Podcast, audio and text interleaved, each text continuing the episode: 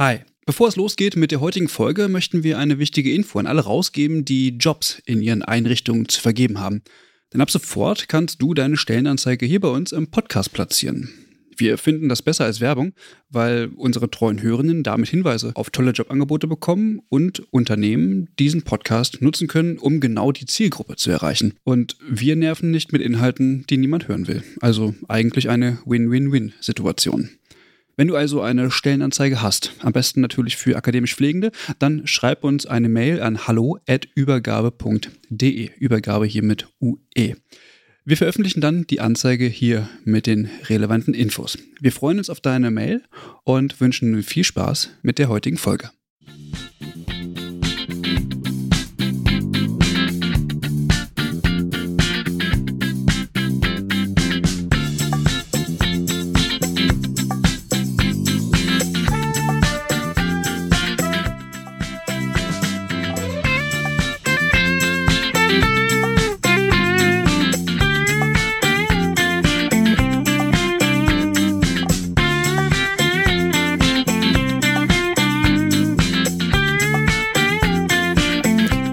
Die Übergabe, Folge 7. Hallo Mike. Hi Christian. Na, Alex, brauchst du auch hier? Moin, moin. Hi. Heute ohne Frauen. Oder hat jemand welche dabei? Leider nicht. Nee, Ne? gucken wir unter den Tisch. Keiner dabei.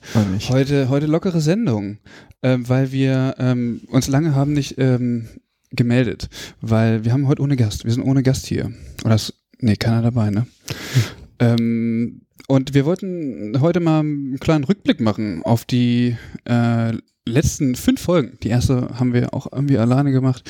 Ähm, und ich, ähm, die letzte Folge ist gut angekommen ähm, zum Thema E-Health, Alex. Ja, Digitalisierung. so muss das sein. Ja. ähm, wir haben aber viele Hinweise darauf bekommen, äh, weil es so ein bisschen krankenhauslastig war. Gut, das Ja. haben, haben die hier erzählt. Ähm, aber äh, es sind einige Leute aus dem Altenheim, also aus dem Langzeitpflegebereich auf uns zugekommen, die gesagt haben, ja, also Digitalisierung haben wir hier, also zumindest dokumentieren wir digital. Mhm. Ja. Und ich weiß noch, in meiner Zeit, als ich äh, in der Psychiatrie gearbeitet habe, da hatten wir tatsächlich auch elektronische Pflegedokumentation. Mhm. Soweit waren wir da schon. Das ist schon ein paar Tage her. Den Bereich haben wir nicht gut ähm, beleuchtet. Ja, generell so, ne? Ambulante Pflege Ja. ist ein bisschen kurz gekommen Ja. und so Langzeitpflege. Ich hoffe ja, dass wir so in den nächsten Folgen ein bisschen da Ja. so einen Schwerpunkt drauflegen. Aber trotzdem, ähm, ich habe eine, ähm, ne, die wohnt über mir. Die hat gesagt, ähm, dass sie gerade im Studium auch äh, Informatik irgendwie im Gesundheitswesen haben und so. Und auf unserer Homepage hat auch jemand äh, äh, kommentiert von wegen, ja, an der Hochschule ähm, haben wir so ein Modul. Ähm, und ähm, viele Studierende haben in diesem Zusammenhang aber gesagt, ja, also ich kann damit nicht so viel anfangen, weil das, was wir lernen, das finden wir in der Praxis nicht. Mhm. Und da, daran hat ja die, die, ähm, die Folge relativ gut angeknüpft, finde ich. Äh, indem man nochmal gesagt hat, ja, es hat sich einfach nicht durchgesetzt. Mhm. Ja, ich fand es auch spannend, ähm, dass wir auch einfach mal mit ja, einem anderen Podcast mal zusammen was gemacht haben. Ja. Und ähm, Genau, schöne Grüße nochmal an den eHealth Podcast. Hat Spaß gemacht, vielen Dank. genau. Ähm, genau. Äh, dann war, war davor, ich weiß gar nicht, was, was waren davor? Davor, Wir haben schon so viel gemacht, ich weiß es alles gar nicht mehr, das ist ja davor grausam. hatten wir, glaube ich, Herrn Holle zu Gast. ah, genau, Oh, Pflegewissenschaft. Pflegewissenschaft Pflege- und Pflegeforschung. Genau. Ja, da gab es wenig Rückmeldung zu. Kann wahrscheinlich niemand so richtig was mit anfangen. Also trotzdem ähm, wichtiges Thema. Ähm, gab es aber tatsächlich keine Rückmeldung zu. Schade. Wobei, ich habe gehört, äh, wurde uns zugetragen, die Folge ist in der Schule gelaufen, in einem Weiter so, in, genau, genau, in, in, ja. einem, in einem eine, im Weiterbildungsmodul. Ähm, da wurde ähm, das für die für die für den Unterricht genutzt. Und die Folge hatte eine äh, sehr hohe Anzahl an Hörer und Hörerinnen, oder? So, Ich da muss ich jetzt nachgucken, das weiß ich jetzt Oh, gar ja, nicht. okay, Entschuldigung. Ja, aktuelle Zahlen, die habe ich. Eieiei. War nicht die beste Folge. War nicht die beste. War nicht die beste, so viel, so viel weiß Ja. ich. Aber jetzt reinzugucken, weiß ich auch nicht. Hm. Die Pflegekammerfolge war die beste. Ja, Mhm. da haben wir natürlich schon im Vorhinein ordentlich gut äh, Resonanz gehabt zu dem Thema Genau. Pflegekammer. Pflegekammer Ja. spaltet. Ja. Das spaltet. Das bringt mich so auf den Baum, dieses Thema immer noch. Ne? Das ist unglaublich. Oh, das hat sich Das nicht kann ich überhaupt nicht verstehen. Nee, absolut nicht. Wir, äh, habt ihr das auch mitbekommen? Wir sind ja der, ähm, der Propaganda-Podcast. Ach so, genau, ja, wir sind nur der Propaganda- Propaganda-Podcast für die Pflegekammer. Ja. Weißt, du, weißt du, was ich nicht verstehen kann? Und äh, was ich auch mal äh, jeder so ein bisschen da draußen, also wo jetzt zuhört, nur weil man sich irgendwie äh, zu etwas positioniert und was in diesem Kontext irgendwie auch dazu führt, dass die Pflege sich weiterentwickelt, was grundsätzlich erstmal was Positives ist, dass das dazu führt, dass man direkt immer angeklagt wird, etwas äh, wei- weiß ich nicht, also eine schlechte Sache zu machen oder so oder einer von den anderen zu sein, das, das ärgert mich so dermaßen, ja, also äh, es ist doch klar, dass man eine, eine Stellung vertritt oder eine, eine Meinung hat oder eine Position hat, aber dass man da gleich angeklagt wird, ah nee, also das äh, finde ich grausam und ich finde, das kann man sich auch stecken. Das kann man sich sowas von stecken. Also so, nee. Ich glaube, man weiß gar nicht mehr, worüber man da eigentlich diskutiert, weil auf der einen Seite wird alles miteinander vermischt. Man sagt, man möchte mehr Personal und daran kann die Pflegekammer nichts ändern. Aber darum geht's auch im Prinzip erstmal gar nicht bei der Pflegekammer ähm, darum. Und ich glaube, man weiß nicht mehr, über was man da eigentlich diskutiert. Habe ich auch so ein bisschen das Gefühl. Also Emotional, alles aufgeladen, 10 Ja, Euro zu, kosten. Ja, ja, alles explodiert. Dann kommen die ganzen politischen Parteien, die noch Stimmen abgreifen wollen von den äh, Pflegekammergegnern, indem sie auch gegen die Pflegekammer wettern oder dafür wettern, je nachdem, welche Stimmen man haben möchte. Wobei ich ja sagen muss, ähm, also wir haben ja ordentlich Resonanz gekriegt. Ich weiß nicht, wie viele Fragen waren das insgesamt, die uns so Mhm. zugeschickt worden waren. Über Ordentlich. 100 Fragen. Ja, ne, ja, die wir so genau, im, genau. Also besteht ja noch Aufklärungsbedarf eigentlich ne, auf der Ja. Seite und ich hoffe, dass halt in NRW jetzt ein bisschen Hm.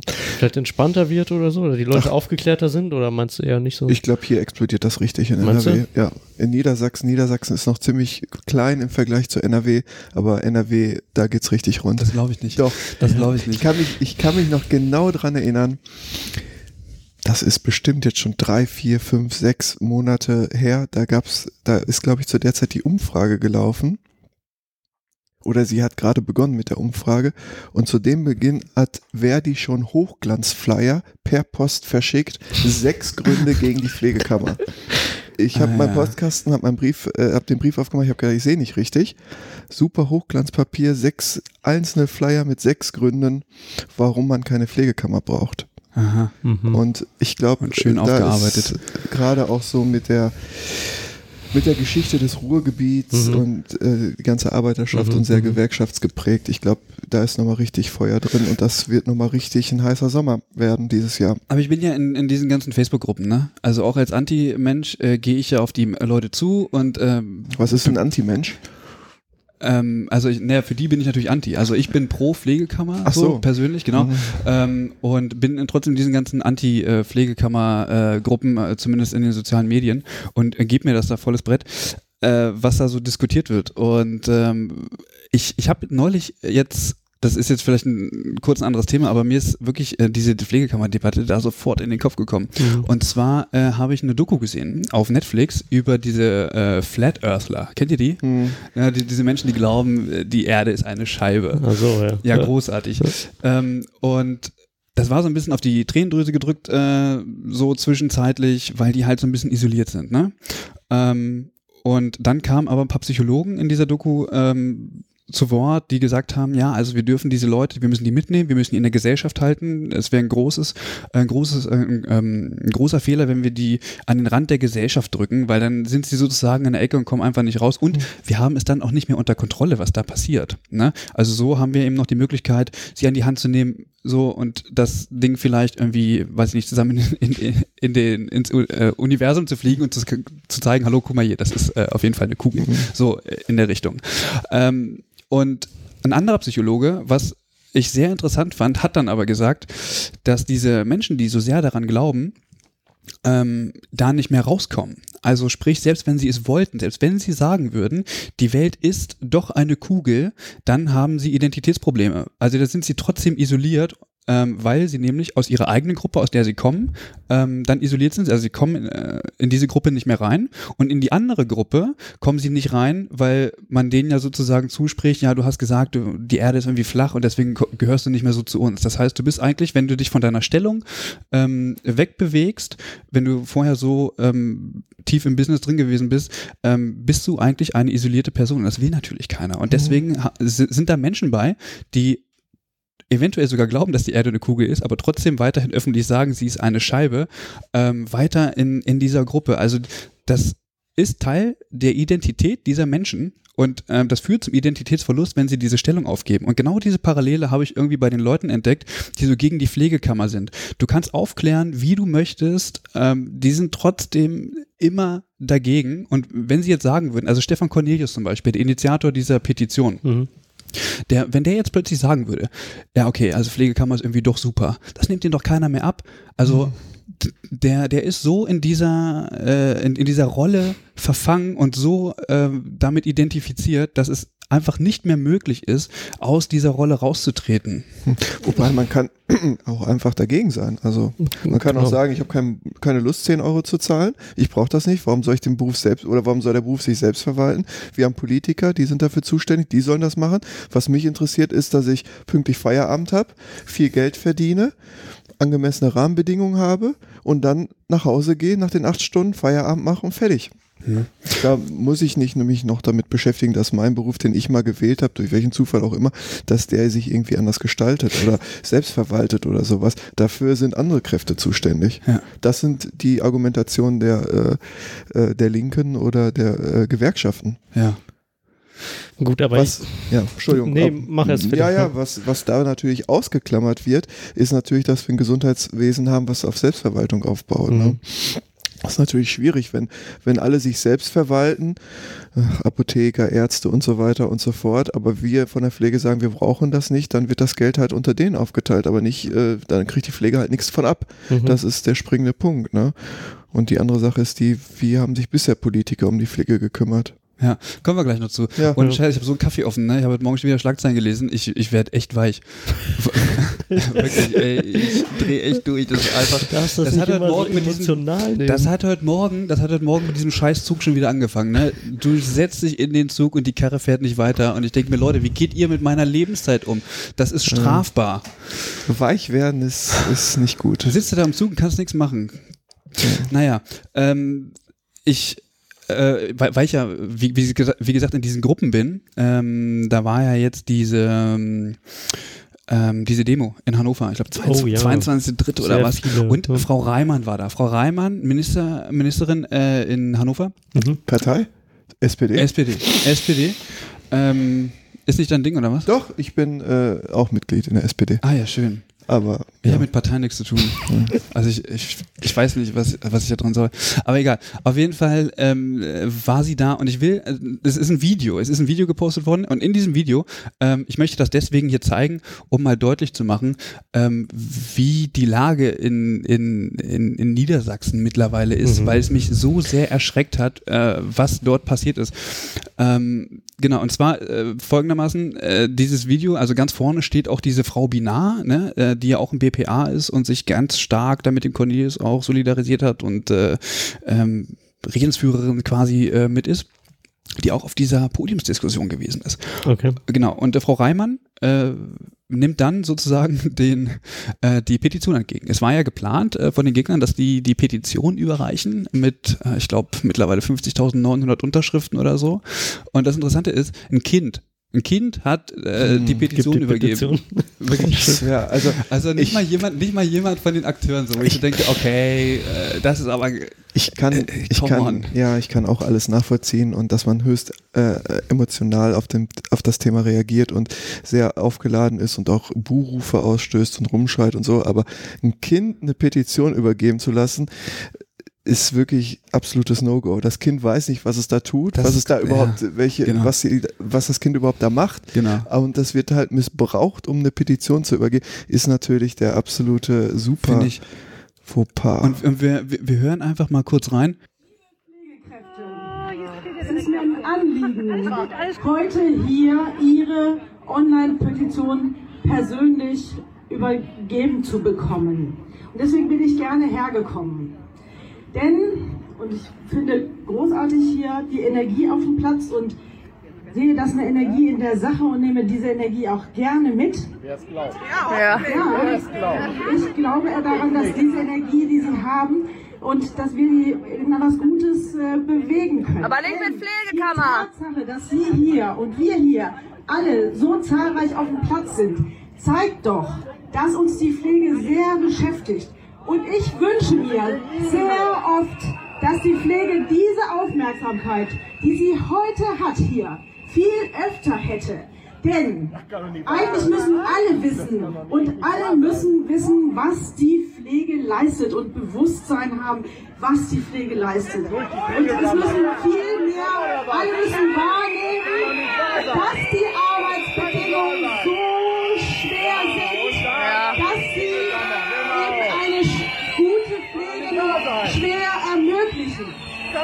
Und weil Sie das gut wissen, Sie hier als Pflegende, nehme ich Ihren Protest sehr ernst. Und Online-Petitionen und Ihre Argumente werden in unsere weitere Arbeit einfließen und auch in die Evaluation. Und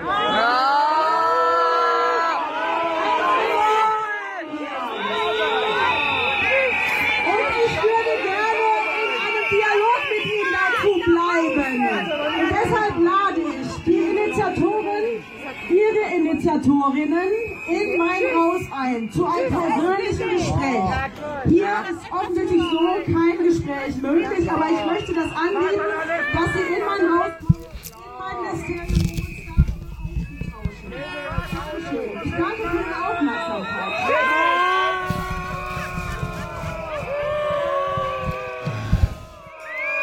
Ja, Dankeschön. Jetzt hagelt das Buhrufe, musst du dir mal vorstellen. Das, ich, ich, kann das, ich kann das nicht nachvollziehen. Ich würde ja gerne erstmal sagen, was für eine tolle Frau. Die stellt sich da vor Ja. wie viele Leuten? 1000 Leuten, 2000 Leuten, die sie am liebsten irgendwie unter die Guillotine packen würden oder äh, Ja. irgendwo aufhängen würden, Genau. weil sie da das ähm, Gesetz vertreten muss, ähm, was die ähm, Etablierung der Pflegekammer ähm, beschlossen hat. Und die stellt sich dahin und erklärt das und äh, möchte ein Statement abgeben und dann wird sie da doch so angegangen. Genau, ich finde, das hat was mit Wertschätzung zu tun. Also du, du versuchst irgendwie als, als diejenige, die das irgendwie versuchen muss einzufangen äh, und auch so ein bisschen vermittelt, ähm, gehst du dahin und übernimmst das äh, oder äh, über, über ähm, also nimmst diese Petition sozusagen an und richtest dann noch ein paar Worte und also wertschätzt das auch und sagst, äh, okay, ihr macht viel Arbeit und so und ich finde es auch gut, dass ihr auf die Straße geht, aber nutzt doch eure Energie vielleicht äh, für was anderes oder für die Pflege so ähm, und lädst die Initiatoren noch ein, sagst, hey, lass uns doch drüber reden. So, ich möchte das verstehen, was da passiert und so. Und dann wirst du vom Platz gepfiffen.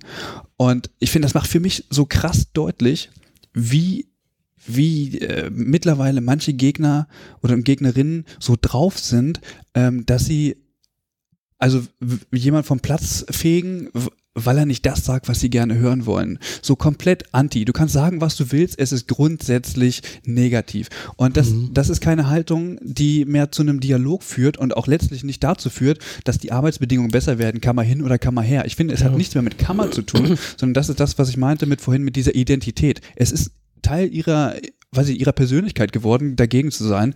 Äh, da, weiß ich nicht. Ja, also ich kann, kann das auch vollkommen nachvollziehen. So, was mich immer so in dieser ganzen Diskussion irgendwie so stutzig macht oder auch aufregt, ähm, klar kannst du deinen Unmut ähm, freien Raum lassen, du kannst auch emo emotional da so mitspringen und alles und dich auch damit treiben lassen, aber die haben ja keine konsequente Alternative zu der Pflegekammer, weißt du? Also es gibt immer einen, das ist ein Aufgerege, ähm, es wird immer auch viel gejammert und so, aber was gibt es denn als Alternative dafür, weißt du? Und das wird nicht diskutiert und ich weiß auch nicht, die Sprecher, ähm, ob sie da auch wirklich ähm, so die Alternative auch mal darlegen können, weißt du, damit du auch in so einen guten Diskurs kommst. Also das ist gar nicht das Ziel eigentlich, ne, von der ganzen Das Geschichte. hat Martin Dichter ja auch gesagt. Also ich meine, Verdi versucht ja immer eine Alternative darzustellen, aber letztendlich kommt ja nichts. Also selbst Verdi schafft es ja nicht zu sagen, ja, also äh, das und das wäre äh, die Möglichkeit. Ja, aber zum Beispiel in der ganzen Diskussion darfst du ja nicht vergessen, dass das eine eine Pflegekammer ist oder eine Kammer und das andere ist ein Berufsverband. Genau. Die haben Und eine Gewerkschaft. Genau, und Auf eine der anderen Gewerkschaft. Seite. Die haben Genau. ganz andere Interessenslagen. Und da finde ich, ist das halt, weißt du, die Leute, die demonstrieren, die müssen eigentlich so reflektiert sein und zu wissen, okay, die einen verfolgen das Ziel, die anderen verfolgen das Ziel. So, Genau. Weißt du, und das ist eine reine Instrumentalisierung.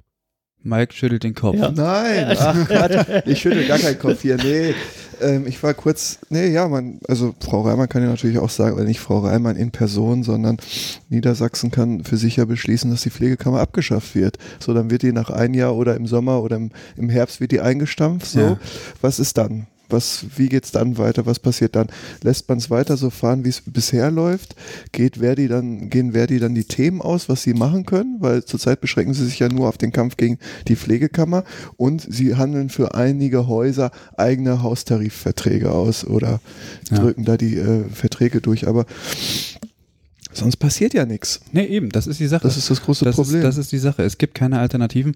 Und äh, wo wir beim Thema Verdi sind, ähm, pass auf, es gab 2018, ähm, hat sich Verdi und der BPA irgendwie darauf geeinigt, okay, wir machen flächendeckende Tariflöhne. Also der BPA hat sich am Anfang immer dagegen gesträubt und so und natürlich, wer hat schon Bock, seinen Leuten mehr Geld zu bezahlen. Und plötzlich gab es dann aber äh, die Zustimmung. Also der BPA hat sich bewegt und hat gesagt, ja, ähm, wir möchten ganz gern flächendeckende Tariflöhne für äh, Pflege haben. So, äh, sehr überraschend, ähm, sehr erfreulich auf jeden Fall. Und ähm, dann kommt Folgendes. Ähm, und zwar der Arbeitgeberverband, äh, also der BPA, der Bundesverband der private, Andi äh, privater Anbieter, ähm, hat jetzt nämlich ein Gutachten äh, in Auftrag gegeben, was jetzt scheinbar fertig ist, in dem äh, besagt wird, dass äh, sozusagen eine Tarifeinigung bundeseinheitlich ähm, äh, verfassungswidrig sei. Auf, Im Auftrag des BPAs. Ähm, Okay. Genau, also vor einem Jahr noch gesagt, ja, okay, äh, wir finden Tariflöhne super und jetzt äh, sagen sie, äh, nee. Also das ist gegen die Verfassung und das wollen wir jetzt doch nicht mehr. ähm, genau.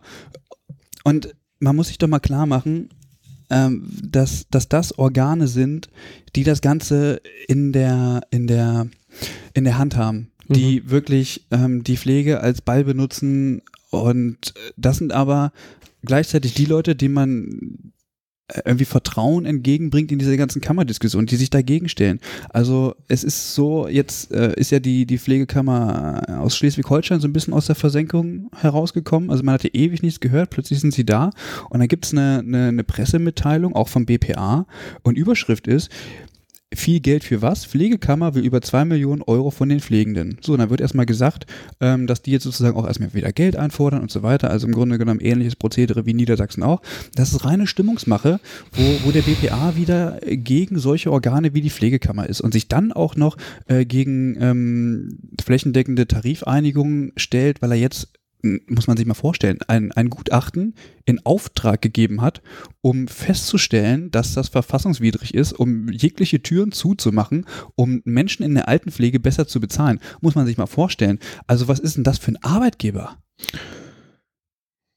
Also, nee, da kann ich auch nichts mehr zu sagen. Da kann ich nichts. Arbeitgeberverband, ne? Ja, Arbeitgeber. vertritt die Interessen der Arbeitgeber. Genau. Und ich glaube, das ist der springende Punkt. Also um was geht's denn den Arbeitgeber? Ganz klassisch jetzt geht es erstmal darum, dass die erstmal günstig äh, das Personal bekommen. Das äh, dann am besten äh, rund um die Uhr die Arbeit verrichtet und noch gesund bleibt durch leichte Mhm, mhm. Anpassung der Rahmenbedingungen. Und ähm, da ist man nicht interessiert, dass der Berufsstand sich selber vertritt oder, oder so. Ja, aber stell dir doch mal vor, stell dir mal vor, stell dir mal ein Heim vor ohne Pflege. Ja, ja, gut. Da musst du nicht mal mit anderen, mit anderen Berufsgruppen kommen. Also da musst du nicht mal wie im Krankenhaus sagen, ja, das sind ja noch andere Berufsgruppen, dann machen die das oder wie auch immer, was man da für Ausflüchte hätte. Also wenn, äh, wenn du in der Langzeitpflege äh, die Pflege nicht stärkst, dann kannst du die kannst du die Klitsche zumachen. Also komplett. Ja, da atmest du tief. Ja, Ist so. da Ja. muss ich wirklich tief. ab- Ja, also ich weiß nicht. Ja, die zahlen halt 300, 400 Euro weniger. Die Frage ist immer, wer geht für das Geld arbeiten? Es gibt ja anscheinend genug, die trotz des Pflegenotstandes sich in so ein, in so ein Haus begeben und dort ihre Arbeit verrichten. Die sagen, ich brauche keinen Tarifvertrag, ich brauche nicht in die Gewerkschaft eintreten, Selbstverwaltung will ich auch nicht, einen Berufsverband brauche ich auch nicht. Die gehen ja dann in so einen privaten Träger und sagen, ja, ist ja schön. Du Läuft kommst ja. aber, du kommst ja aber nicht dagegen an. Also, Wie, ich komme oh, nicht gegen an. Ich kann ja kündigen. Ich werde ja nicht verpflichtet, äh, jetzt bei, äh, keine Ahnung, wen zu arbeiten. Nee, das ist richtig. Aber, einer- bei einer um die Kaskade mal, nee, um, aber um das mal, äh, um, um, also um die landschaftliche äh, Sache nochmal äh, kurz zu erklären.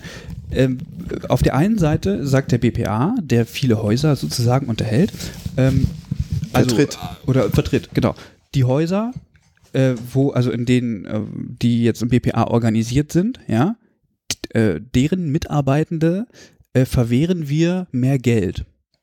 Sagen, sagen gleichzeitig, pass auf, sagen gleichzeitig aber, und das wäre ja jetzt die Chance für Verdi zu sagen, ja, jetzt für Verdi zu sagen, ähm, also ähm, wir müssen das nochmal genau prüfen, wir würden uns sehr über eine Tarifeinigung und so weiter freuen und so weiter und so fort, verweisen aber in diesem Zusammenhang eben auf Verdi, ja, ähm, die sich dann mit dem BPA irgendwie solidarisieren, aber gar keine äh, Mitarbeitende oder ähm, Teilnehmer, ähm, wie heißt es, Mitglieder aus der Pflege haben und beide stellen sich gegen die Kammer. Also im Grunde genommen sind es beides Akteure, die sich gegen eine bessere Bezahlung der Pflege einsetzen und gegen bessere Arbeitsbedingungen und gleichzeitig gegen die Weiterentwicklung des Berufs. So ist es doch faktisch. Ja, Punkt. Nein. Komma. Punkt, Punkt, Punkt. Ich glaube eher, äh, dass Verdi ähm, einen gemeinsamen Nenner mit dem BPA gefunden hat, dass sie beide gegen die Pflegekammer sind, aber aus Mhm. unterschiedlichen Interessen heraus. Der BPA befürchtet da wahrscheinlich irgendwie Machtverlust, das könnte auch für Verdi gelten, Ja. aber Verdi hat das gleiche schon mal bei den Ärzten erlebt, die sich dann selber organisieren in, äh, in einer Gewerkschaft wie dem Marburger Bund und äh, dann ist keiner mehr in der Verdi. Also dann verlieren die auch Einfluss. Mhm. Und Einfluss, das, ja. Genau, Einfluss und ja, da ist Ja, und natürlich Mitglieder. ja, aber jetzt ganz Mitglieder, klar. Mitglieder. da ist jedes Mittel recht. Klar, aber der Einfluss ist doch jetzt nicht vorhanden. Also wer die könnte ja jetzt sagen, ja, Ach, das, mh, also wenn, ich glaube, wenn die Bundesregierung, da gab es doch so eine Kampagne, ich weiß gar nicht mehr, was das war, äh, ist auch egal, welche Kampagne, Gewerkschaft, Deutscher Gewerkschaftsbund äh, und äh, Verdi und so werden in pflegerischen Themen immer mit einbezogen. Aha. Ja, ist ja nicht verkehrt. Ja, ich sag nur, aber Voll, das ist sind- der Einfluss. Es sind doch einfach die meisten Pflegenden Ja, da organisiert, genau. ganz klar. Weißt Ja. du, die musst du halt berücksichtigen in der, In Was auch, in der was auch, Diskussion in Verdi. ja, Wie viele Pflegende hat Verdi denn? Ja, die haben nicht viele. Fachbereich 3, keine Ahnung, wie viel die haben, aber äh, es ist ja auch gut und super, wenn noch mehr Pflegende organisiert sind. Nur Verdi, also wenn mehr Pflegende sich auch in Verdi organisieren würden, die pro Pflegekammer wären, Ja. könnten die auch das Stimmungsbild in der Gewerkschaft umkippen. So ist es ja nicht, so kann man es ja auch mal sehen. Ne? Ja. Vielleicht ist es auch einfach ein Problem von uns, äh, dass keiner in der Verdi ist. Jetzt, so wie der Verein sich in Niedersachsen zumindest zeigt, ist es auch für mich keine Option. Ja, gut, aber das ist die gleiche Argumentation, die sie dann auch bei der Pflegekammer sagen. Warum soll ich mich da organisieren oder mitgestalten? Ich habe da keinen Bock drauf. Ja, aber wie viel von den Gegnerinnen Ja. und Gegnerinnen sind denn in Verdi? Oder überhaupt organisiert? Also, das ist wahrscheinlich verschwindend gering.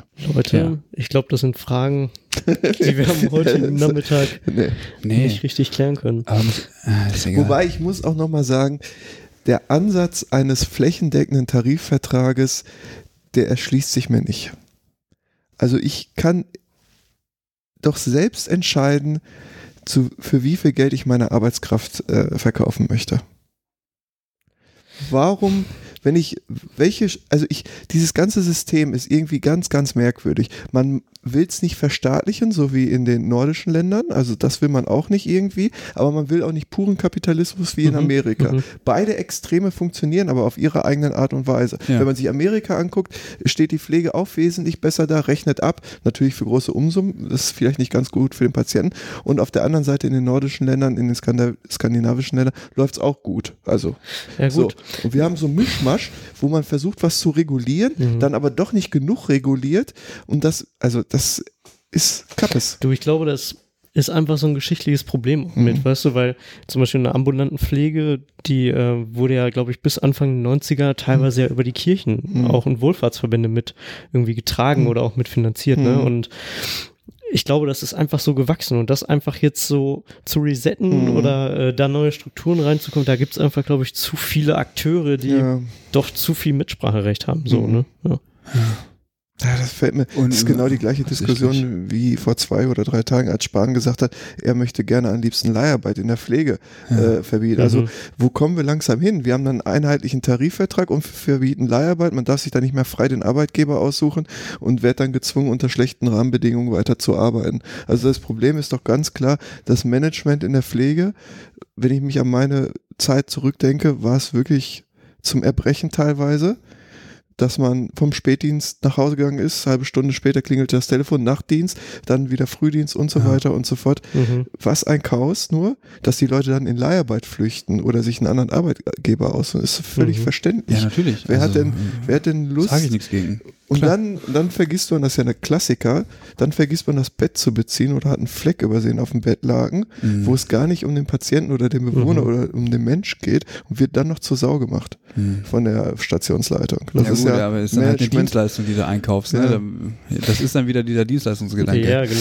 Ja. Aber ich finde, guck mal, da passt zum Beispiel hier die Folge mit äh, Benjamin Küme, die wir hatten zur Mhm. Akademisierung Ja. und Pflegeberufegesetz, passt da ja. Ja. wunderbar rein eigentlich. Ne? Also ich glaube, dass wenn du die Leute einfach auch anders sozialisierst oder Mhm. auch anders ausbildest, dass äh, vielleicht sich solche Fragen auch irgendwann von alleine klären oder lösen. So, Mhm. weißt du, also, dass sie dann selbstbewusster sind und sagen, also da, unter Tarif gehe ich erst gar nicht arbeiten. Hm. Ja, wenn es den dann gibt, ne? Weil Ja, andere Möglichkeiten gibt. hast du dann ja eben Genau. auch nicht. Caritas, Ja, Diakonie. ja. Ja. Ja, gut. Ähm, nächstes Thema. Straffes Programm heute. Wir wollten eigentlich eine Jogginghosensendung machen. Ich habe selber Mhm. keine an. Ist auch zu warm dafür. Aber, aber du hast eine, aber ihr habt wenigstens Hemden an, Ja, Ja, ja, klar. die haben wir schon aufgeknöpft, weil es so warm hier ist. weil du so ein hotter Boy bist. Mhm. Ah, Absolut. Hot, Mike the Hot Boy. Mhm. Ähm, genau. Wer, wer macht denn weiter? Ja, ich guck gerade, weil wir sind ja gerade bei der stationären Langzeitversorgung Mhm. und es ist ja dieses Jahr das große Thema der Qualitätsindikatoren für die stationäre Langzeitversorgung. Ja. Wo ähm, für das Thema planen wir auch noch eine eigene Sendung, soweit Mhm. ich weiß, oder? Ja. Ist das so, Christian? Ist so. Ist so. Kann man schon mal spoilern, Ist- sagst du? Äh, kann man spoilern? Ist organisiert. Ist, ist terminiert, ist, Ist- alles im Sack. ist im ich mein, Sack, äh, okay. April. Im April. Das Ganz ist, ja, genau. das ist ja bald. Das ist Das ja ist- Montag theoretisch. Also da ist zumindest Jo. April. Ja, Ja, also dann geht's los. Ähm, Genau. Was ganz interessant ist, ähm, im Januar war ich ja im Ohio und habe da die verschiedenen stationären Langzeitversorgungs- ähm, oder Altenheime mir noch angeguckt. Die haben sowas ähnliches wie den Pflegelotse, den es auch bei uns gibt.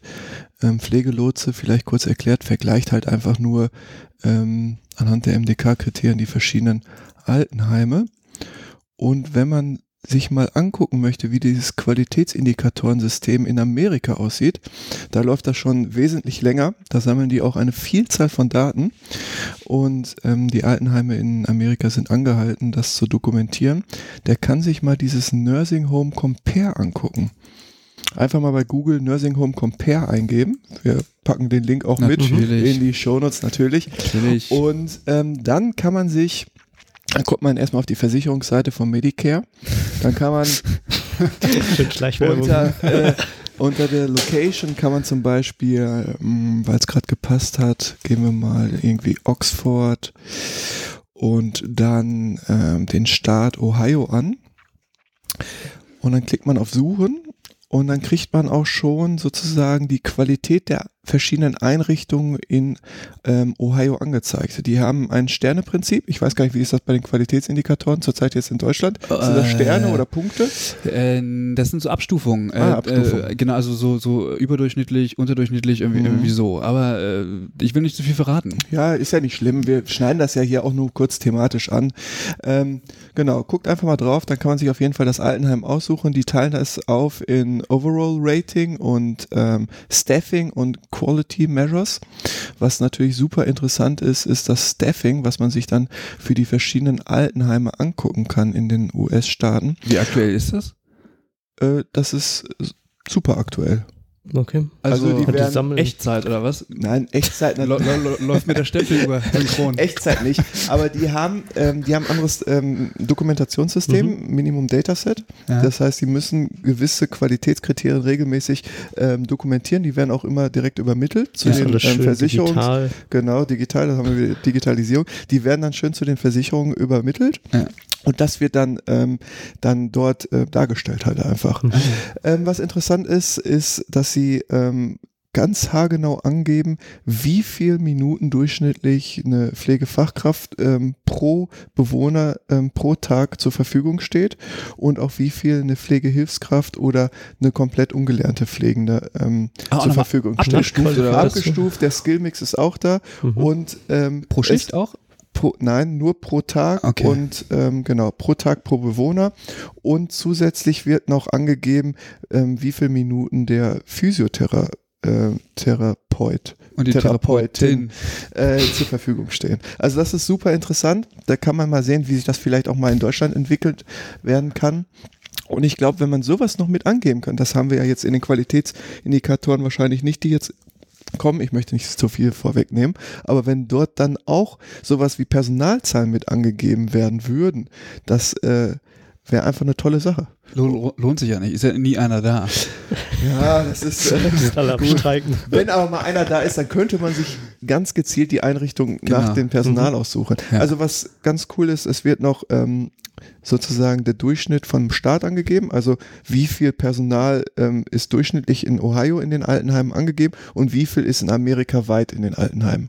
Was So. mich mal interessieren würde, vielleicht kennst du, ich weiß ja, dass das Mhm. in Amerika Bundesstaaten abhängig ist, wie die Gesetzeslage ist, also Mhm. wie viel Personal äh, vorgeschrieben ist. Und in manchen Ach so. Staaten ist es ja so, dass es gesetzlich geregelt ist, wie viel Personal, also zumindest weiß ich das für Krankenhäuser, für Genau, die. Krankenhäuser ist das. Das ist Kalifornien, ist das, also Genau. ich kann dir das sagen, aber das, äh, ich weiß nicht, ob das so interessant ist, weil dann gehen wir jetzt wieder von dem Nee, Langzeitpflegebereich weg ins Krankenhaus. Nee, nee, Langzeitpflegebereich gern- geht's nicht. Nee, nee, also Langzeitpflegebereich, weil es hätte mich jetzt äh, nämlich interessiert, ob Nee, ähm, Langzeitpflegebereich nicht, weil Langzeitpflegebereich ist genauso wie hier, das ist, da steckt Geld. Nee, weil mich hätte Mhm. dann halt interessiert, ähm, ob es äh, großartig abweichend ist von der gesetzlichen Vorgabe, also ob man dann da drüber oder da drunter ist, weil es kann ja sein, dass Darf wenn man es nicht.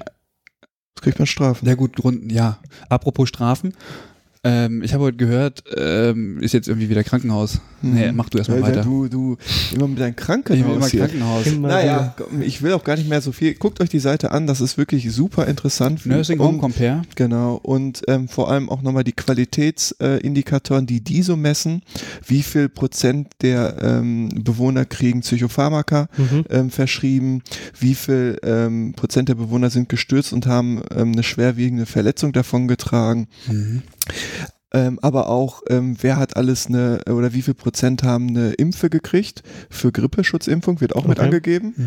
Also es ist wirklich super Was noch? umfangreich. Dekubitus wahrscheinlich. Die Kubitus Standi- Schmerz, so Standarddinger natürlich, aber auch Freiheitsentziehende Maßnahmen. freiheitsentziehende Maßnahmen, wobei man da natürlich sagen muss, die haben ein anderes Verständnis davon. Mhm. Also hier ist zum Beispiel das äh, Altenheim, was ich jetzt ausgegeben, äh, ausgesucht habe, ähm, hat eine Quote von 0% Freiheitsentziehenden, also physical, Ja. ähm, also Mhm, körpernahe Mhm. Genau. ähm, und nicht medikamentöse, Töse. medikamentöse Ja. genau. Und die haben 0%. Und der Average, also der Durchschnitt, liegt in Ohio oder auch in Amerika weit bei 0,2 Prozent Ja. und US-weit bei 0,3. Man muss dazu sagen, Naja. die sehen aber auch ähm, ein Bettgitter oder eine Bettseite nicht als freiheitsentziehende Maßnahmen Ah. und auch ähm, verschlossene Türen nicht als freiheitsentziehende Okay. Maßnahmen. Also die haben ja in den Altenheimen so Special. Dementia Care Units Ja. Und dafür brauche ich keinen Unterbringungsbescheid oder so. Da wird einfach die Tür abgeschlossen, dann kommen die Leute nicht mehr raus. Also die Die Angehörigen sind dann, totale Institution. die Angehörigen sind damit einverstanden, dann ist das okay, ist aber keine freiheitsentziehende Maßnahme. Also es Das ist sind halt natürlich Australien ähnlich. kulturelle Unterschiede, ja genau. Genau. Und äh, da zählt wahrscheinlich die freiheitsentziehende Maßnahmen erst, wenn ich hier so einen Kopfgurt habe und äh, Fünf-Punkt-Fixierung und nicht Genau. mehr atmen kann. Ne? Wahrscheinlich. Ja. Der hätte mich jetzt auch gewundert, wenn das ein bisschen äh, legerer gehandhabt werden würde in, in einem Land, wo es die Todesstrafe äh, noch hin und wieder gibt. Ja, Wie fandest du Naja. es denn sonst so in den USA? Wolltest du vielleicht einmal kurz so irgendwie berichten? Also, Kannst du das auf Englisch machen? Ja, natürlich. Also ich wollte erst auf Spanisch, aber na gut. Ähm, ja, also es war super interessant. Also es ist natürlich ganz, ganz anders. Ich muss davor sagen, ich hatte mir schon mal die Krankenhäuser da angeguckt, das war so Kalifornien und so. Und jetzt die Altenheime, das ist nochmal ganz, ganz anders. Ähm, ganz, ganz viele ungelernte Pflegehilfskräfte Okay. und ähm, Pflegefachkräfte und Nurse Practitioner. Also Nurse Practitioner sind Pflegende mit Masterabschluss oder mit Doktor, die ähm, übernehmen halt nur noch steuernde Prozesse Mhm. und machen halt Supervision, gucken sich das an, Management, Mhm. Care-Prozesse und so. Was natürlich richtig gut oder richtig toll war, dass ähm, wir hatten die letzte Folge oder vorletzte Folge ja mit ähm, Bernhard Holle, mhm. der hatte ja von diesem WIFA-Projekt äh, erzählt. Das war diese Versorgung aus einer Hand, dass die Mhm. Altenheime auch ambulante Pflege angeboten hat. Und das ist so ein bisschen Standard in Amerika. Also Okay. die bieten in ihrer Einrichtung Reha an für Leute, die aus dem Krankenhaus, also geriatrische Reha, Mhm. für Leute aus dem Krankenhaus, die irgendwie einen Schub ihrer chronischen Erkrankung hat oder gestürzt sind oder so, die haben, machen direkt die Reha im Altenheim Okay. und die sind top ausgestattet, was Reha-Sachen angeht.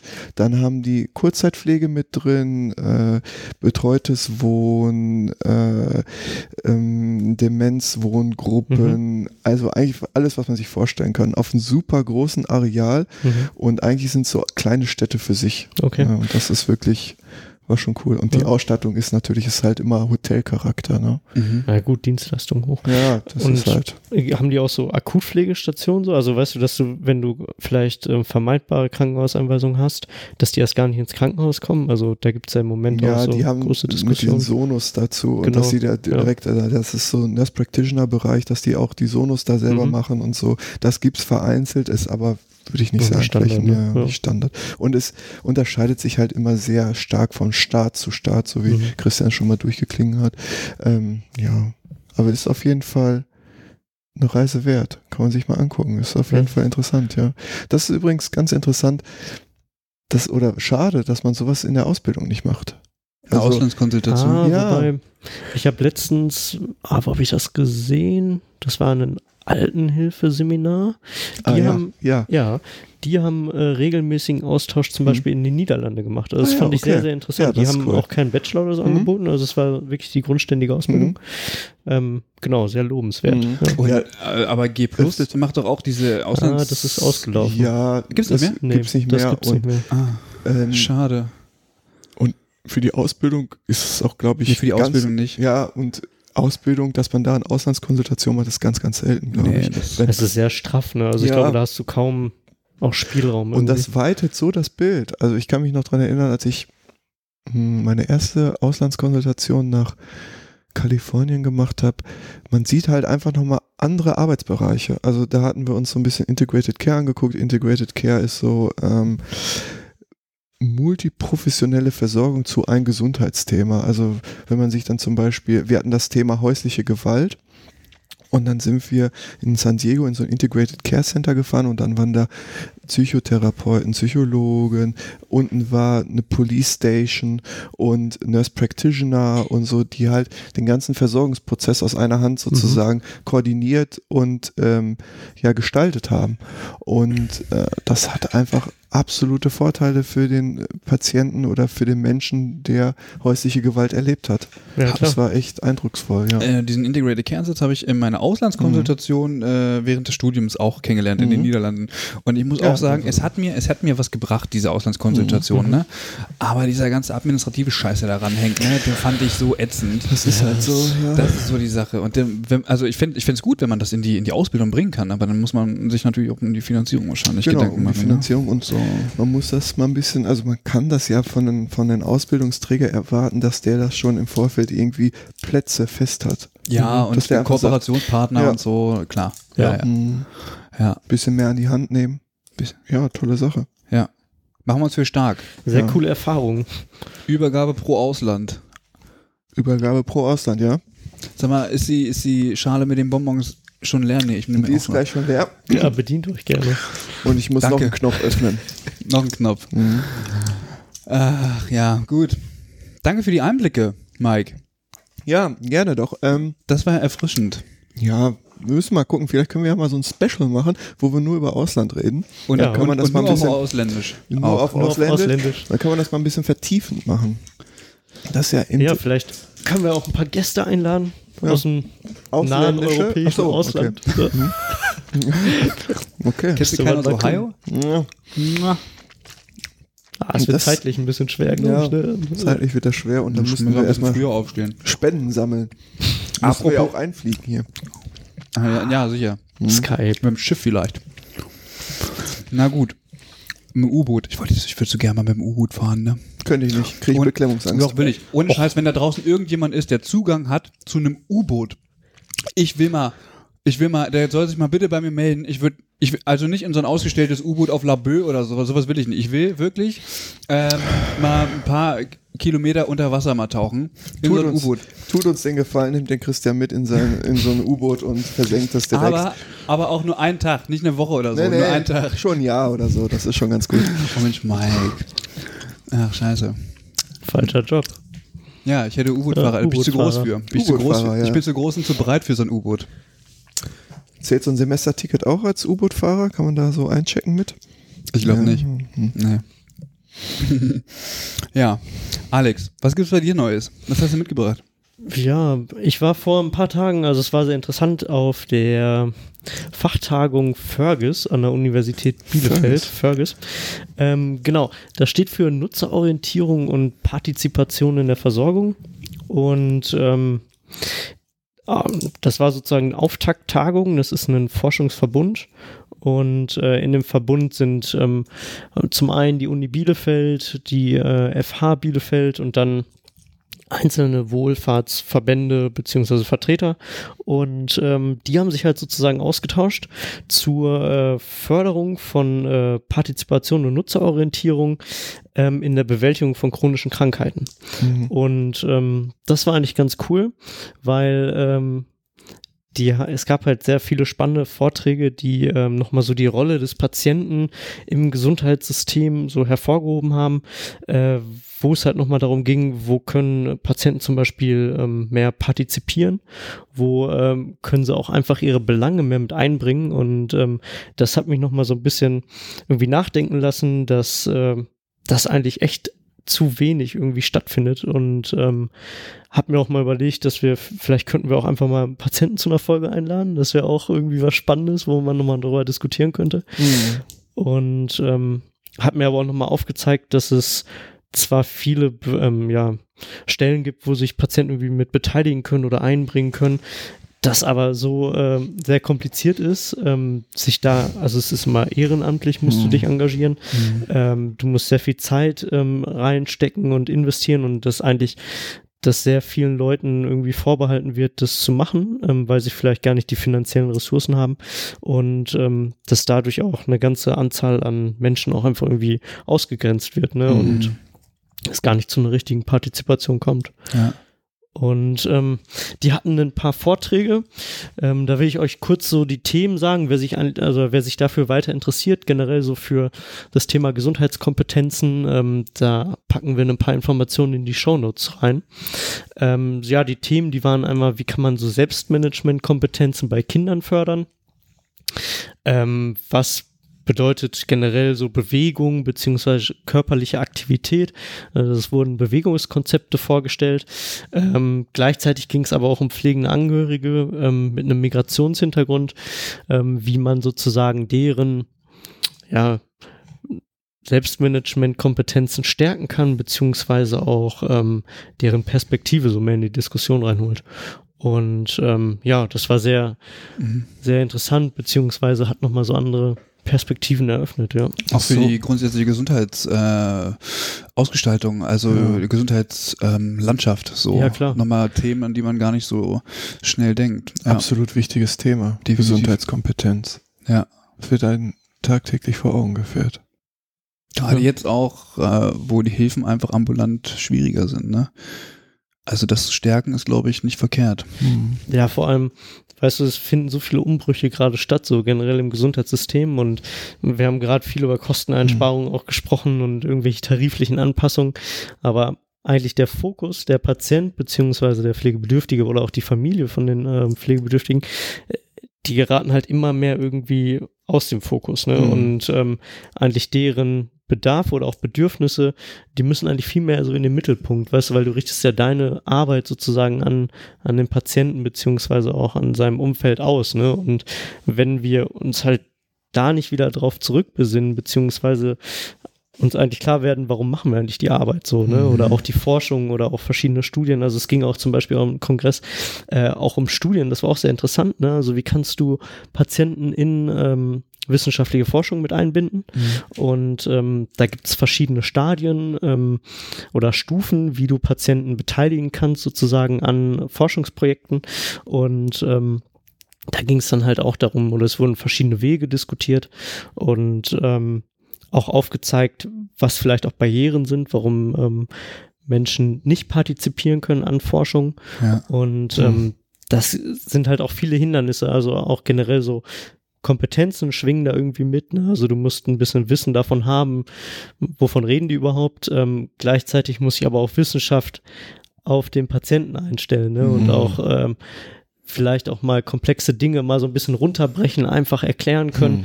Und da gibt's halt auch viele, äh, wie soll ich sagen, Du sprichst mir aus der Seele. Weil es gerade im, in- es ist gerade im, im, im Bereich chronischer Krankheit so hart wichtig, finde ich, weil, ja. weil, weil die einfach die Profis für das sind, was sie da jeden Tag erleben, ne? Und äh, also wenn das nicht die Profis sind, wer, wer denn sonst? So, und die dürfen, die, die müssen doch. Das ist aber das sein. Erste, was den Leuten aberkannt wird. Da, ja, das, Wenn ich mich dran erinnere, das werde ich auch nie vergessen, da ähm, hat eine Frau ihren Mann zu Hause schon vorher zehn Jahre gepflegt und die, er ist dann bei mir auf dem Wohnbereich oder bei uns auf dem Wohnbereich eingezogen. Das Erste, was der Frau aberkannt wurde, dass sie weiß, wie man richtig pflegt. Ja, das ist grausam. Das war sowas. das Erste, was dann getan wurde, weil die professionelle Pflege wüsste es ja besser. Und es gab immer nur Spannung, Theater, zu Recht ja, du, und es ist, Geschrei. Ist aber auch anstrengend, ne? Also wenn du halt mit Leuten arbeitest, die sozusagen so der Experte ihrer Krankheit sind, ne, dann musst du dich mit ihnen auseinandersetzen. du musst das ist halt, andauernd, du musst auch irgendwie auf dem Laufenden sein. Ja. Also meistens wissen die ja perfekt Bescheid. Ne? Mhm. Also was gibt's für neue Entwicklungen Ja. im Bereich der Krankheit, Medikament, Medikamente und da musst du dich halt auch ständig weiterentwickeln. Also Mhm. sind wir wieder beim Thema Pflegekammer. Habe ich da Ja. Bock drauf, ne? mich irgendwie Oh, weiter äh, zu, fortzubilden. Hm. Ich habe jetzt wieder Blutdruck, wo du Pflegekammer gesagt hast. Oh, oh, das Ah, wollte ich nicht. Nimm den Bonbon. Dann, wenn du so gerade so einen Blutdruck hast, dann lass uns doch ein leichtes Thema machen und lass uns mal über Erwin Rüddel sprechen. Das ist besonders, Oh, das ist der besonders Rüddel. leicht. Das, lass, uns, lass uns den Rüddel zum Schluss machen. Ach so. oh. Nee, ich finde, so, so einer darf während der Hauptsendezeit nicht. Ähm, So viel. aber selbst da finde ich wieder was nein, nein, nichts aber- gegen Erwin Rüddel.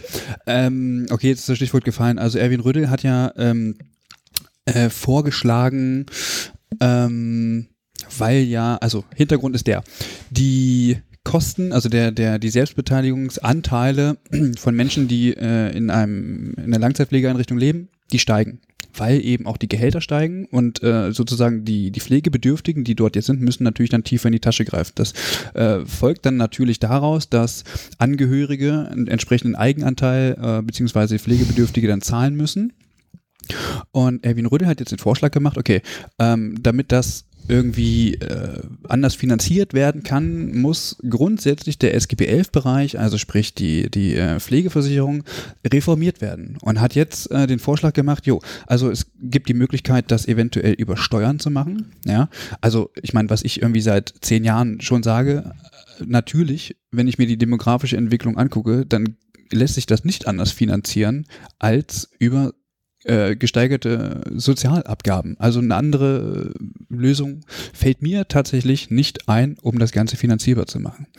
Ähm, er hat aber gleichzeitig auch eingeräumt gesagt, okay, ähm, es wäre ja auch möglich, dass Angehörige, die ihre ähm, pflegebedürftigen äh, Menschen oder Angehörigen äh, in Heime geben, ähm, sich hauswirtschaftlichen Tätigkeiten, also übernehmen können, um, um damit ähm, den Eigenanteil drücken zu können. Also da muss das sozusagen nicht mehr in Rechnung gestellt werden, ja, sondern machen das halt selber. Und er hat dann in einem Interview mit dem Deutschlandfunk gesagt, ja, also es wären dann zum Beispiel hauswirtschaftliche Tätigkeiten wie Essen anreichen oder ähnliches. Ich finde, Essen anreichen ist erstmal so keine hauswirtschaftliche Tätigkeit und wird auch schwierig, wenn es darum geht, ähm, das fachlich zu machen und eventuell, ähm, weiß ich nicht, einfach diverse Krankheitsbilder ähm, mit zu berücksichtigen. Ähm, ich will das den Angehörigen damit nicht absprechen, also nicht falsch verstehen. Ähm, nur ich habe mir so gedacht, also grundsätzlich ist die Idee dahinter, erstmal zu sagen, okay, wir denken ein bisschen quer, wie kann das funktionieren, finde ich grundsätzlich erstmal nicht verkehrt. Erwin Rödel, ähm, also nein, äh, ich habe mir dann überlegt, äh, das, das ist doch aber eigentlich Banane. Also wenn ich ins Heim gehen kann, als Angehöriger, um da hauswirtschaftliche Tätigkeiten zu machen, äh, um den Eigenanteil zu drücken, dann kann ich doch meinen pflegebedürftigen Angehörigen auch zu Hause lassen und habe dann die Möglichkeit, SGB 11 Leistungen in Anspruch zu nehmen und SGB 5 Leistungen in Anspruch zu nehmen und spare dadurch doch im Grunde genommen die Möglichkeit, weil er sagte, ja, es gibt vielleicht Angehörige, die wollen unbedingt noch ihren Angehörigen helfen und können ja dann ins Heim gehen. Aber wenn die es unbedingt wollen, dann können sie es auch zu Hause machen. Also warum geht man denn ins Heim? Der springende Punkt ist aber, dass ich im Heim die 24-Stunden-Betreuung habe, plus die 24-Stunden-Aufsicht. Ich habe da auch lange drüber nachgedacht und es ist natürlich so, dass man nicht ohne Gründen seine Angehörigen ins Heim gibt. Natürlich, nee, natürlich ist ja eine gespannte Situation schon zu Hause und man ist vielleicht auch, man kann auch einfach nicht mehr, man hat so den, das Level erreicht, wo man sagt, puh, jetzt ist aber, geht halt nicht mehr. Ähm, und dann habe ich so weitergedacht, vielleicht doch gar nicht so verkehrt, weil man sich dann trotzdem man kann sich trotzdem noch an der Versorgung beteiligen. Das fehlt, glaube ich, oftmals den Angehörigen einfach, weil sie oft das Gefühl haben, dann ist er in einer neuen Situation, alle überne äh, übernehmen alles und man selber darf nichts mehr. Das glaube widerspreche ich dir. Also ja, ehrlich, als ich das gelesen habe und gehört habe, ne, dachte ich so, also ich kannte ihn vorher nicht. Das ich habe ihn erst da kennengelernt ja. und ich musste ihn auch Bitte? wirklich. Kommt aus der Versenkung. Ich musste ihn wirklich erst mal googeln, ob er auch was mit der Pflege zu tun Ja, hat oder Medizin. Aber dann habe ich gesehen, dass er ja ähm, im Bundesfachausschuss Gesundheit und Pflege auch war. Ja. Also Einrichtungsleiter, genau Einrichtungsleiter. private Pflegeeinrichtung. Ich dachte auch BPA. jetzt- Aber ich Ja. wollte gerade sagen, wahrscheinlich BPA organisiert. Jedenfalls möchte ich dir ja nochmal irgendwie widersprechen. Ne? Also ich sehe das nicht so. Guck mal, wenn du mal siehst, viele pflegende Angehörige, die ihren Angehörigen in das äh, Pflegeheim geben, die betreuen den trotzdem noch weiter. Die übernehmen die ganzen hauswirtschaftlichen Dinge. Also wenn du mal so einen Fall so irgendwie so durchspielst, ne, mit dem Wäschewaschen zum Beispiel. Nicht jedes Heim wäscht, also klar waschen die Wäsche und so, ne, aber viele nehmen zum Beispiel die Dinge mit nach Hause, waschen die da. Ja. Dann werden die zum Beispiel versorgt, ne, mit Ja. Salben, Cremes, äh, irgendwelche anderen Hygieneartikel, Mhm. was weiß ich, was, die kaufen die Angehörigen. Wenn es keine Angehörigen gibt, also Ja, das wird klar. schon übernommen alles. Ja, ne? aber das also, würden die ja refinanziert kriegen, dann würden die ja weniger Geld bezahlen. Also, ja, aber das, ne, ich nee, meine- ste- Also komisch, ich, ich kann dann, ich kann dann, also als ich das, Das erste, als ich das gelesen habe, äh, die die Schlagzeilen dann noch den Artikel, dachte ich, mein erster Impuls war auch, das ist doch völlig Banane. Mhm. Hab dann kurz drüber nachgedacht und dachte so, ähm, okay, das ist vielleicht interessant äh, für die Leute, die wirklich noch irgendwie was machen wollen, Mhm.